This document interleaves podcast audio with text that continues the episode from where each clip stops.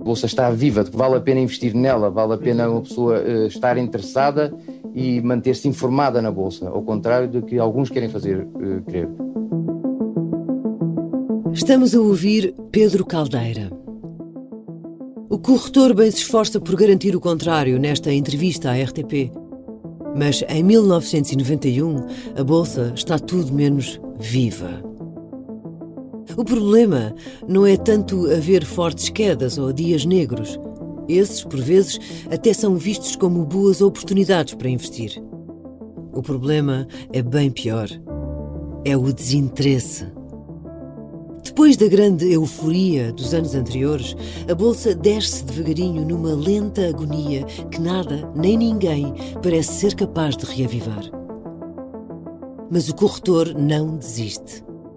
Na entrevista à RTP, afirma que é um disparate dizer que não vale a pena investir na bolsa. Caldeira garante que continua a haver estrangeiros interessados no mercado nacional. E deixa um aviso. Os portugueses têm de aproveitar agora, para não se arrependerem depois de não terem entrado a tempo.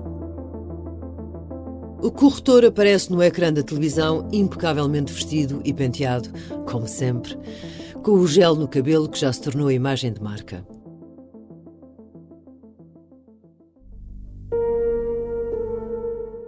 Menos de dois anos depois, dará outra entrevista em circunstâncias muito diferentes da primeira. Não fala a uma televisão, fala a um jornal. Não está a ser filmado, está a responder às perguntas por telefone. Não está em Portugal, está foragido, em parte incerta e é procurado pela Interpol. Na primavera de 1993, na entrevista a um jornalista do semanário O Independente, dirigido por Paulo Portas, Pedro Caldeira reconhece que estava redondamente equivocado quando apostou que o início dos anos 90 seria de recuperação nos mercados de ações. E admite: Confiei demais na minha sorte.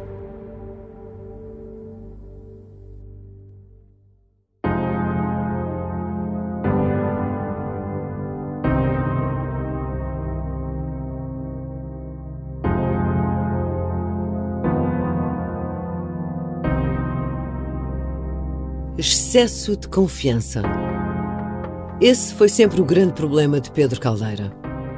Nos dois anos antes da fuga que chocou o país, Caldeira vai apostar todas as fichas numa estratégia perigosa. Quando a bolsa não recupera tão depressa como o corretor precisava, arranja um atalho. Para conseguir os milhões necessários para pagar a gigantesca dívida ao banco, começa a pedir dinheiro a amigos e conhecidos em troca de juros altíssimos. Se as coisas corressem bem, todos sairiam a ganhar. Mas havia um senão. Os riscos eram enormes. Ao mesmo tempo que fazia isto, surgiu-lhe uma outra oportunidade. Um negócio tão lucrativo que o poderia salvar de uma vez por todas. Esteve quase. Mas no final, Caldeira cometeu um erro e, sem querer, arranjou um novo inimigo. Depois de ter problemas com um primeiro-ministro, iria agora chocar de frente com um banqueiro poderoso.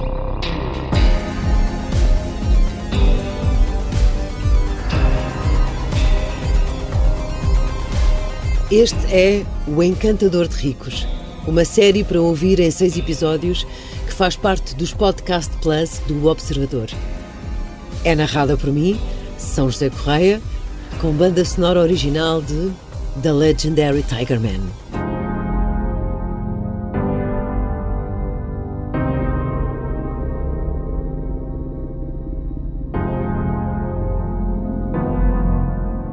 Episódio 3 A festa não pode parar. Esta é uma história real e é o conhecimento da história que guia a onda em direção a um futuro melhor.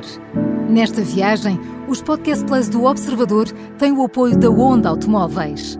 Vamos continuar este percurso juntos, porque a Onda tem muito para contar, mas também tem muita vontade de ouvir.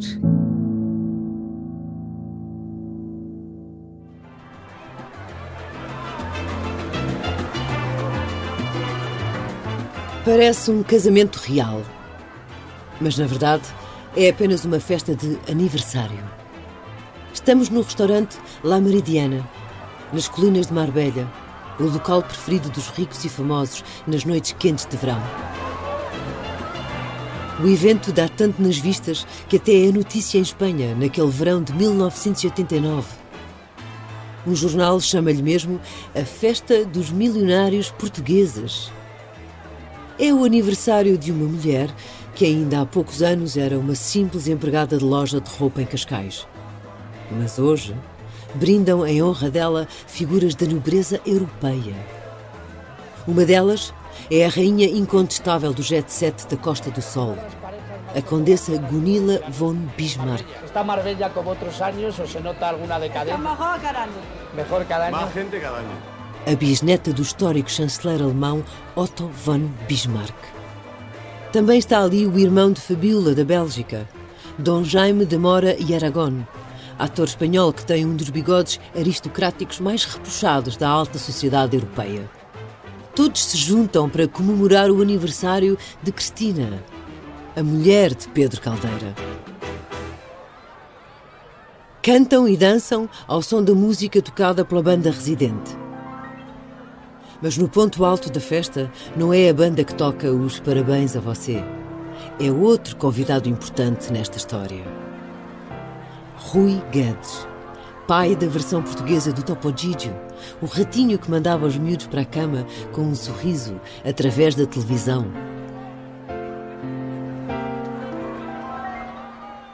É Rui Guedes quem mais tarde vai apresentar Pedro Caldeira a um empresário que vai pôr meio milhão de contos nas mãos do corretor.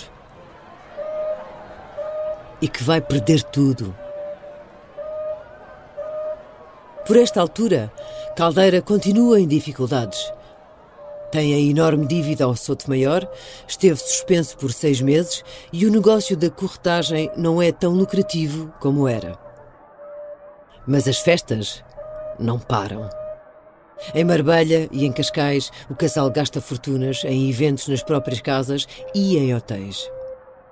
Essas festas vão, depois, aparecer nas páginas das revistas Cor-de-Rosa. Maria João Vieira, antiga editora da Olá Semanário, diz que a vida podia já não estar a correr tão bem a Pedro Caldeira nesta fase. Mas o casal não dá sinais de dificuldades. Muito pelo contrário. Tenho ideia de que continuava e que a, a imagem dele na imprensa social, que era ao lá, resumidamente, não havia outra, não é? Não, não tinha sido afetada por isso. Naquela noite, em Marbella, em que se comemora o aniversário de Cristina, Pedro Caldeira sente-se a voltar ao topo do mundo.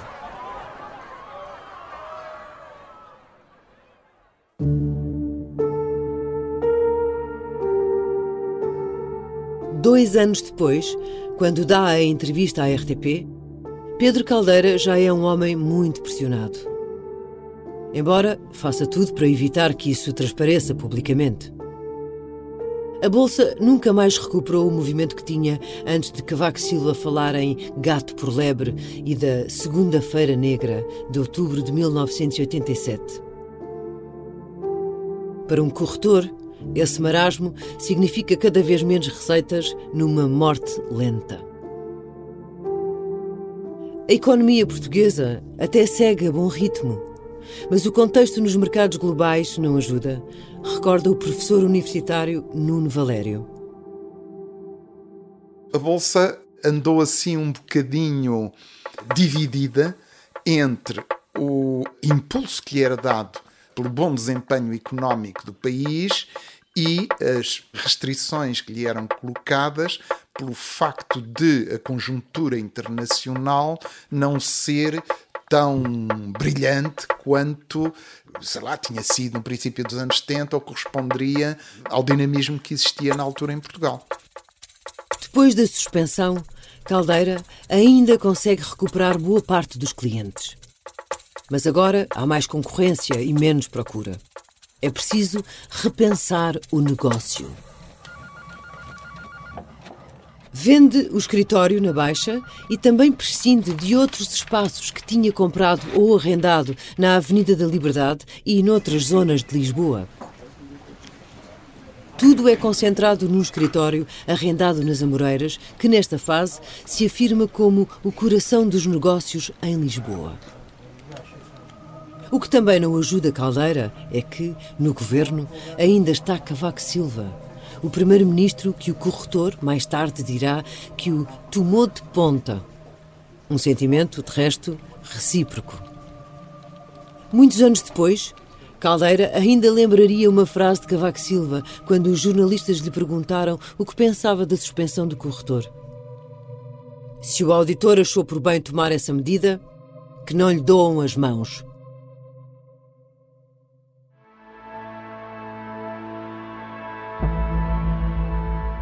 Jorge de Brito tinha razão. Confirmou-se aquilo que o banqueiro disse a Pedro Caldeira durante o almoço, num restaurante em Cascais, momentos antes de ambos saborearem os filetes com arroz de marisco. O banco que Caldeira queria abrir nunca recebeu a aprovação do governo liderado por Cavaco. Seria difícil justificar que alguém pudesse abrir um banco quando tinha acabado de ser suspenso e tinha uma dívida pessoal gigantesca a outro banco. Neste caso, o Soto Maior. Em alternativa, Caldeira está a tentar lançar uma sociedade de corretagem com alguns dos mesmos acionistas do banco fracassado.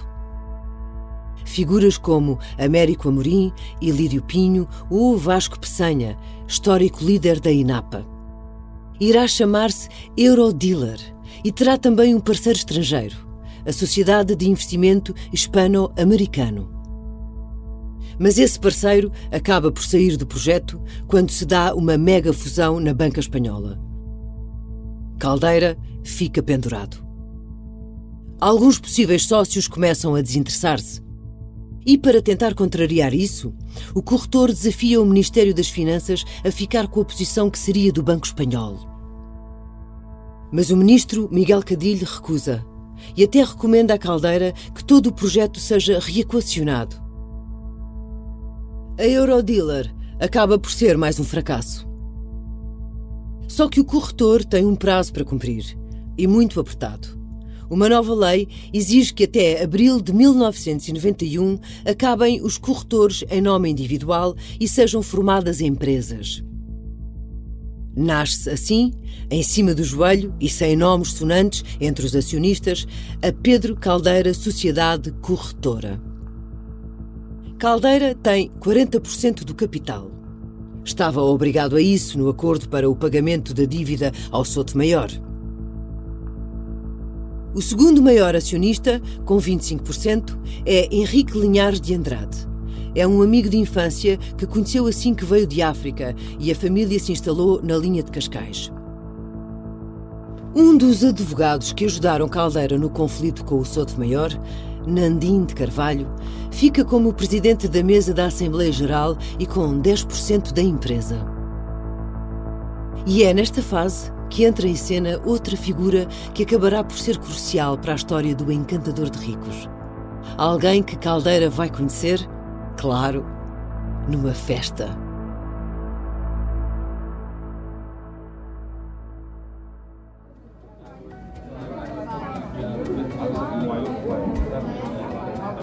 Em meados de 1990, há um cocktail organizado no Hotel Ritz. Entre os convidados estão, sobretudo, pessoas ligadas às artes, à moda e à decoração. Todas as revistas do social cobrem a festa. Pedro Caldeira vai com a mulher, Cristina, que leva um vestido preto, vistoso, de um estilista parisiense. É quando vai buscar uma bebida para a mulher que Caldeira se cruza com um homem com quem nunca tinha falado, mas que sabia ser diretor de investimento estrangeiro do Banif. Esse homem chama-se Francisco Capelo. Sempre preferiu viver na sombra, apesar de ser um nome bem conhecido no meio empresarial e, sobretudo, no mundo da arte. Foi ele quem escolheu, peça a peça, todas as obras da coleção de João Berardo, empresário madeirense que fez fortuna na África do Sul. Caldeira contará mais tarde que Francisco Capelo lhe fez uma confissão. Sabe, Pedro, eu não gosto mesmo nada do Cadilho e fiquei muito chocado com a suspensão. Na versão do corretor, o economista do Banif vai ainda mais longe. Diz que tem muita admiração por Caldeira e nota uma coincidência. São ambos do signo escorpião. Terá sido depois daquela conversa que Caldeira decidiu, no impulso, convidar o economista para trabalhar na corretora.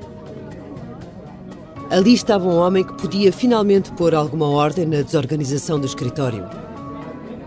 Mais do que isso, ali estava um homem que iria trazer muito dinheiro para a corretora. O esquema que permitiria isso chamava-se lavagem de cupões.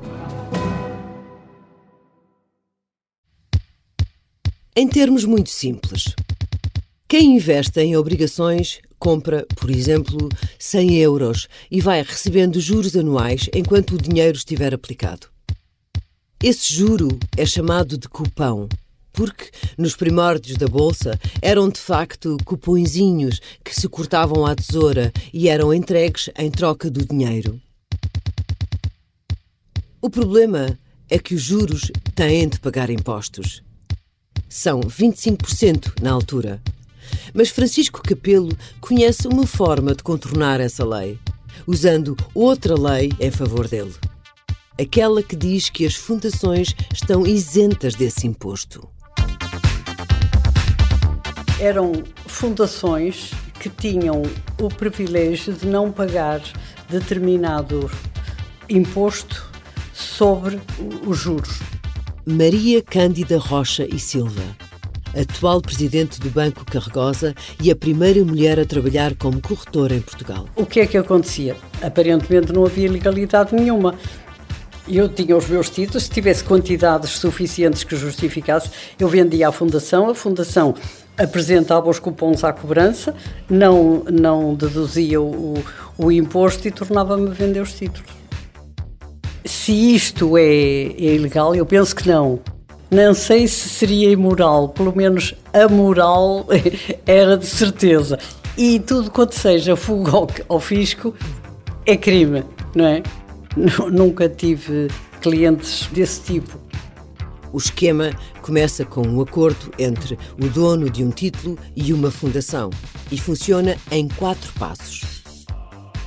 Primeiro, Alguns dias antes de receber os juros, o dono do título vende-o a uma fundação. Depois, a fundação recebe os juros e, como está isenta, não paga impostos. A seguir, o título faz o caminho inverso. É vendido pela fundação ao dono original. No final, as duas partes dividem o dinheiro dos impostos que ficaram por pagar. Mas, para executar esta estratégia, falta um terceiro elemento: uma corretora que aceite intermediar aquelas vendas fictícias. Se a corretora estava mesmo ali, a fundação não estava muito longe.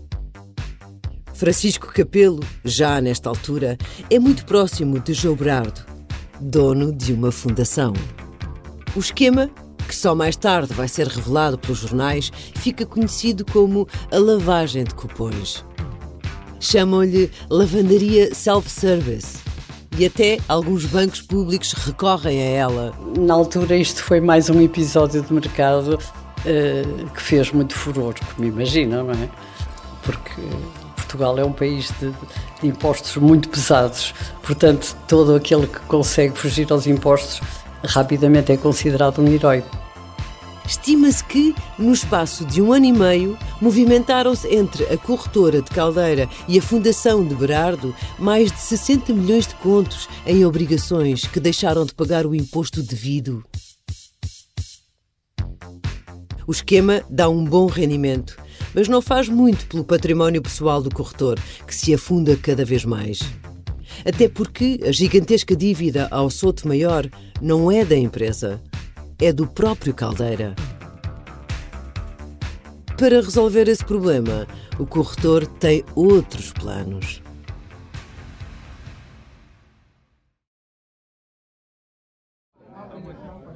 Pedro Caldeira está à procura de pessoas com muito dinheiro. Podem ser empresários, médicos ou arquitetos. Pode ser um general das Forças Armadas. Ou podem ser celebridades. O futebolista Carlos Xavier, por exemplo, é um dos que se sentam com Pedro Caldeira. Depois de se transferir do Sporting para o clube espanhol Real Sociedad, tem vários milhares de contos disponíveis. Aliás, é isso que une todas estas pessoas: ter muito dinheiro pronto a investir. Um dos melhores sítios para descobrir essas pessoas é em festas e eventos sociais. E é num jantar, no Hotel da Lapa, em Lisboa, que o corretor se cruza com alguém que um tribunal descreverá mais tarde como senhor de uma considerável fortuna. Ficam sentados na mesma mesa, por acaso, e é Pedro Caldeira quem mete conversa.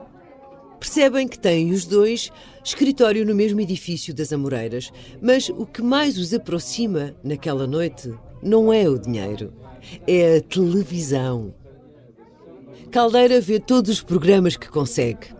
Carlos Cruz é um dos apresentadores mais conhecidos do país.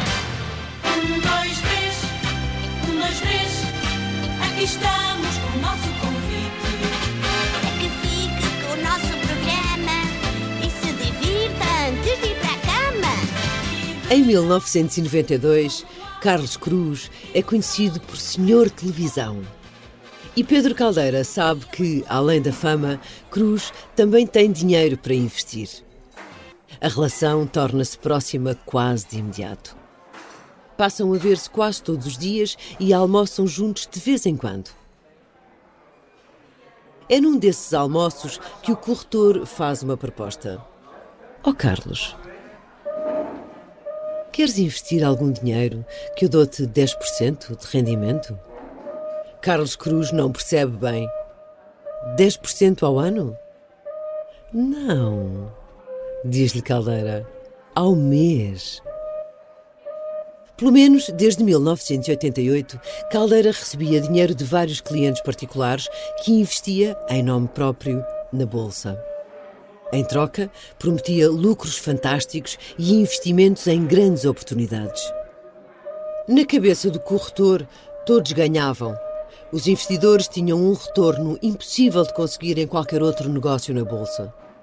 Caldeira contava ter lucros tão altos que ainda sobraria dinheiro para pagar a dívida pessoal ao Soto Maior.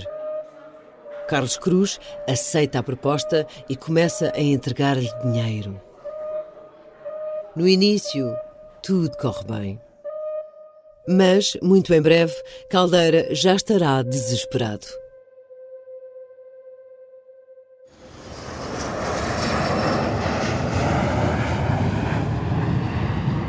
São duas figuras influentes da economia portuguesa. E naquela noite estão os dois sentados no mesmo avião. Américo Amorim é um empresário riquíssimo e um investidor agressivo. António Neto da Silva tinha deixado, poucos meses antes, o cargo de secretário de Estado do Comércio Externo. Neto da Silva mexe-se bem nos negócios em Portugal. Tem um passado ligado às associações patronais e, como secretário de Estado, foi decisivo para trazer a Auto-Europa para o país. Cresceram ambos na região do Porto. Falam-se bem. A meio da conversa, Américo Amorim confessa que está a perder confiança em Jardim Gonçalves, o banqueiro que o próprio Amorim tinha ido buscar para ficar à frente do BCP, o empresário acha que Jardim Gonçalves quer mandar demais, sobretudo desde que fez aprovar uma regra que tirou poder aos principais acionistas do banco. Amorim é um desses grandes acionistas, mas está a pensar em vender toda, ou quase toda, a participação que tem. 20%. Neto da Silva vê ali uma oportunidade e oferece-se a Américo Amorim para tratar da venda. Tudo é feito como deve ser, com procuração assinada. Só precisa de encontrar compradores. E pensa no homem que tem acesso a uma série de banqueiros europeus que podem estar interessados. Pedro Caldeira.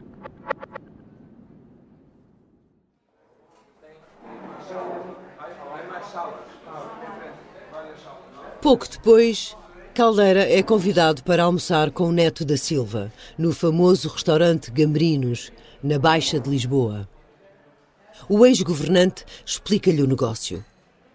Se encontrarem um comprador para a posição que Amorim quer vender por 70 milhões de contos, podem dividir entre eles a comissão. Um milhão de contos para cada um. Uma fortuna.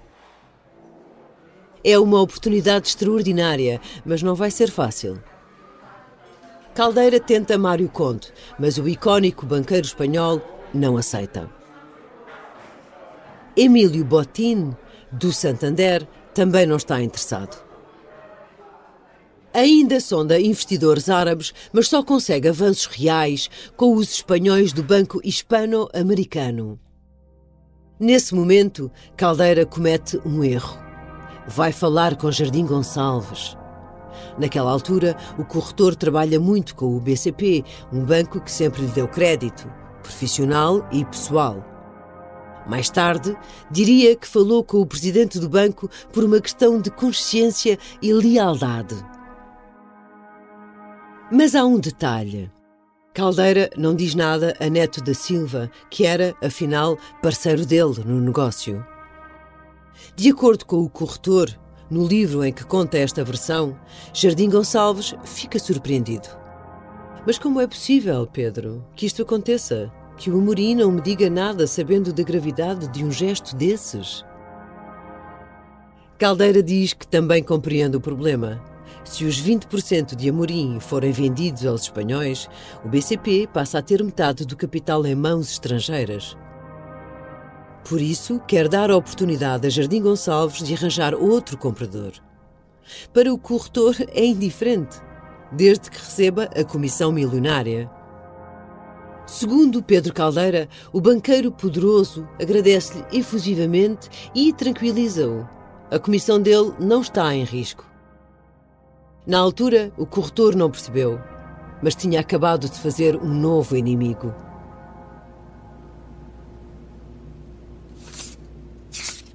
Trinta e um anos depois, em julho de 2023, Jardim Gonçalves está sentado no escritório que tem nas Amoreiras. Não quer gravar nenhuma declaração sobre o episódio, mas pega no livro onde este diálogo está contado, folheia algumas páginas e dispara. É tudo mentira.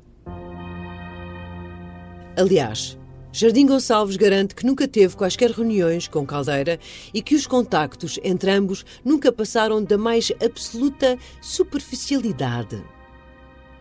Fora de questão que algum dia o tenha tratado simplesmente por Pedro. De acordo com a justiça portuguesa, no processo em tribunal que mais tarde vai ser lançado contra Pedro Caldeira, essa reunião aconteceu mesmo. E outras fontes com conhecimento da operação também dizem que a reunião não só aconteceu, como acrescentam que esse foi o grande erro de Pedro Caldeira.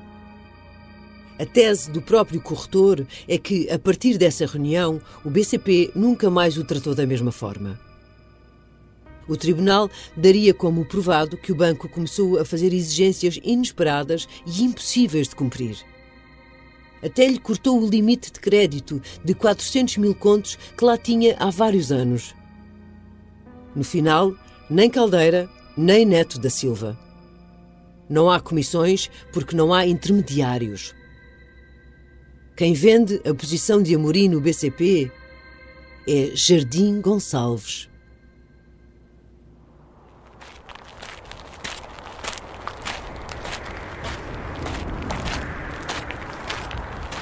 Caldeira vai andar pela berma da estrada. Acabou de caminhar 36 quilómetros. Está visivelmente cansado. Ao cair da noite, de repente, um carro aproxima-se e para ao lado dele.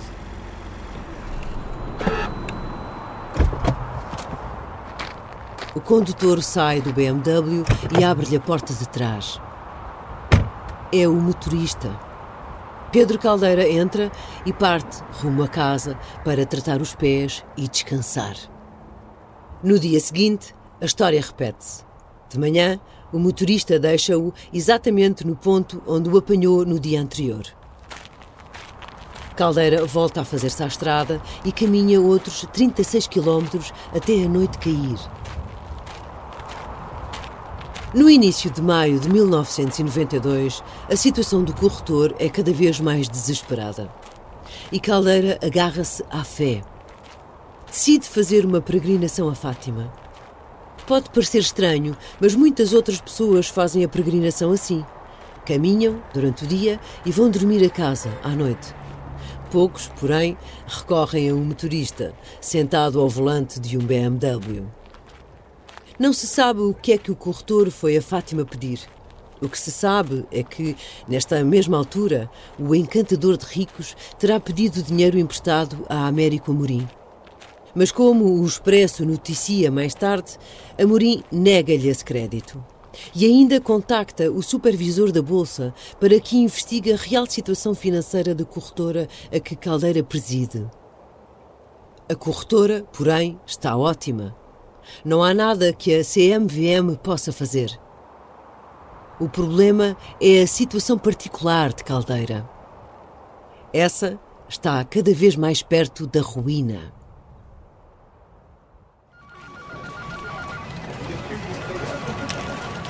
Carlos Cruz fica encantado desde o primeiro momento.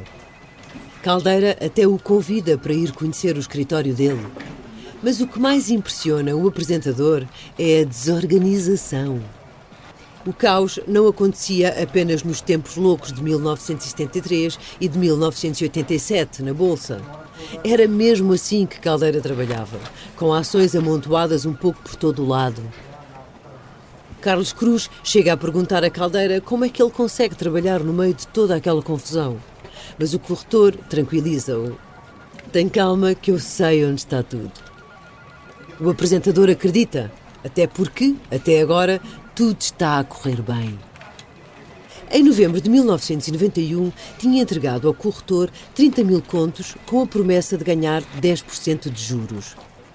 Caldeira cumpriu o acordo e, três meses depois, Cruz recebeu o dinheiro de volta. Por isso, em março de 1992, o apresentador faz uma nova entrega de 30 mil contos.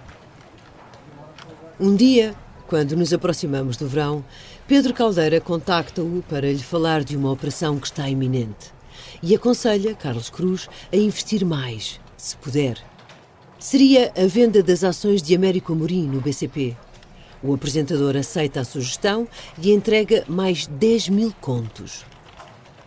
Cruz é, nesta altura, uma das figuras mais mediáticas e influentes do país e vai continuar a sê-lo até à explosão do caso Casa Pia. Processo em que foi condenado e cumpriu pena de prisão, mas no qual continua a afirmar-se inocente. O mundo onde se move não é o mundo financeiro, é o mundo da televisão. Talvez por isso não tenha estranhado assim tanto quando, pela primeira vez, um cheque se atrasou e Caldeira não lhe ligou a avisar. O telefonema acabaria por chegar mais tarde, mas foi diferente dos anteriores. Carlos Cruz conta que estava a trabalhar no estúdio do Teatro Vasco Santana, na Feira Popular, quando Caldeira lhe pediu para se encontrarem. Queria pagar-lhe pessoalmente o que devia. Sentaram-se os dois a uma mesa, cada um com o seu copo de whisky. O corretor assinou o cheque mesmo à frente de Carlos Cruz. Olhando agora para trás, o apresentador admite que havia ali qualquer coisa estranha. Fazia pouco sentido que Caldeira fosse de propósito à antiga Feira Popular encontrar-se com o apresentador da televisão só se fosse pelo facto de saber que estava atrasado e que Carlos Cruz iria de férias dali a alguns dias. Mas não era normal. Cruz sente que alguma coisa mudou. Havia uma atmosfera estranha. Caldeira estava nervoso, agitado. Em tribunal, Carlos Cruz irá dizer que nunca pôs a hipótese de o corretor o ter querido enganar. Isso não faz o tipo dele. Hoje, 30 anos depois, mostra ter alguma mágoa em relação ao corretor, pelos 40 mil contos que nunca mais viu, mas, sobretudo, porque Caldeira foi ter com ele, de propósito, para lhe passar um cheque que não serviria de nada. Cruz só descobriu quando foi ao banco. Já não havia dinheiro.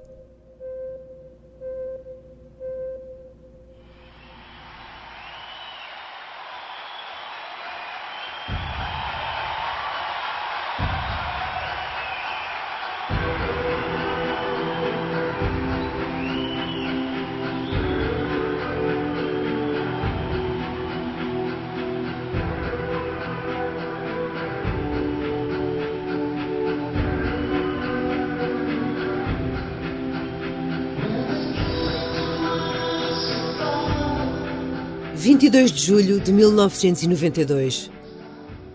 Naquela quarta-feira à noite, os Genesis, liderados por Phil Collins, dão um mega concerto em Lisboa e enchem o estádio de Alvalade. Pedro Caldeira não falta. Por coincidência, Maria João Vieira, jornalista da revista Olá Semanário, está sentada a poucos metros do corretor. Mas não imagina a pressão que já está em cima dele naquele momento. Lembro-me perfeitamente de o ter visto no concerto do Phil Collins e de o ter cumprimentado. Portanto, tivemos ah, ali ao lado ah, um do outro e não, não notei nada de tal maneira que no dia a seguir fiquei tão surpreendida, sabe? Porque as notícias fiquei muito espantada, não encontro outra palavra. O espanto da jornalista é partilhado por todo o país quando chegam as primeiras notícias. Mas para as dezenas de clientes a quem o corretor pediu dinheiro a troco de juros avultados, o sentimento é outro. Pânico. Pedro Caldeira desapareceu.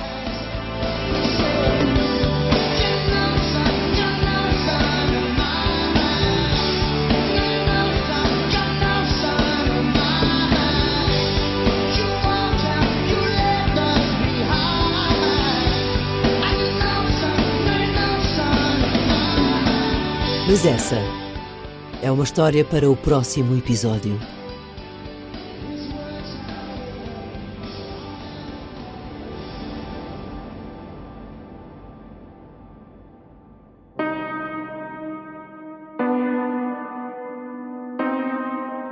No próximo episódio. Não era bem o casino de Estoril, mas quase, não é? E as pessoas iam para lá jogar a dinheiro. Eu vi lá uma roleta. E era aí que ele angariava a clientela. O seu risco é o risco de eu falir, pessoalmente. Naquela altura, ninguém acreditava que o Pedro Caldeira pudesse falir. Todos estavam em choque. Aquilo foi uma- quase como uma bomba, não é? O Encantador de Ricos é uma série em seis episódios e faz parte dos Podcast Plus do Observador. É narrada por mim, São José Correia, e tem banda sonora original de The Legendary Tigerman. O guião e as entrevistas são de Edgar Caetano. A edição é de João Santos Duarte. A sonoplastia é de Artur Costa. A coordenação é de Miguel Pinheiro, Filomena Martins, Pedro Jorge Castro, Ricardo Conceição e Sara Antunes de Oliveira. Neste episódio, ouvimos sons do arquivo da RTP e ainda sons retirados do YouTube. Podcast Plus do Observador. É mais do que um podcast. Os Podcast Plus do Observador têm o apoio da Onda Automóveis.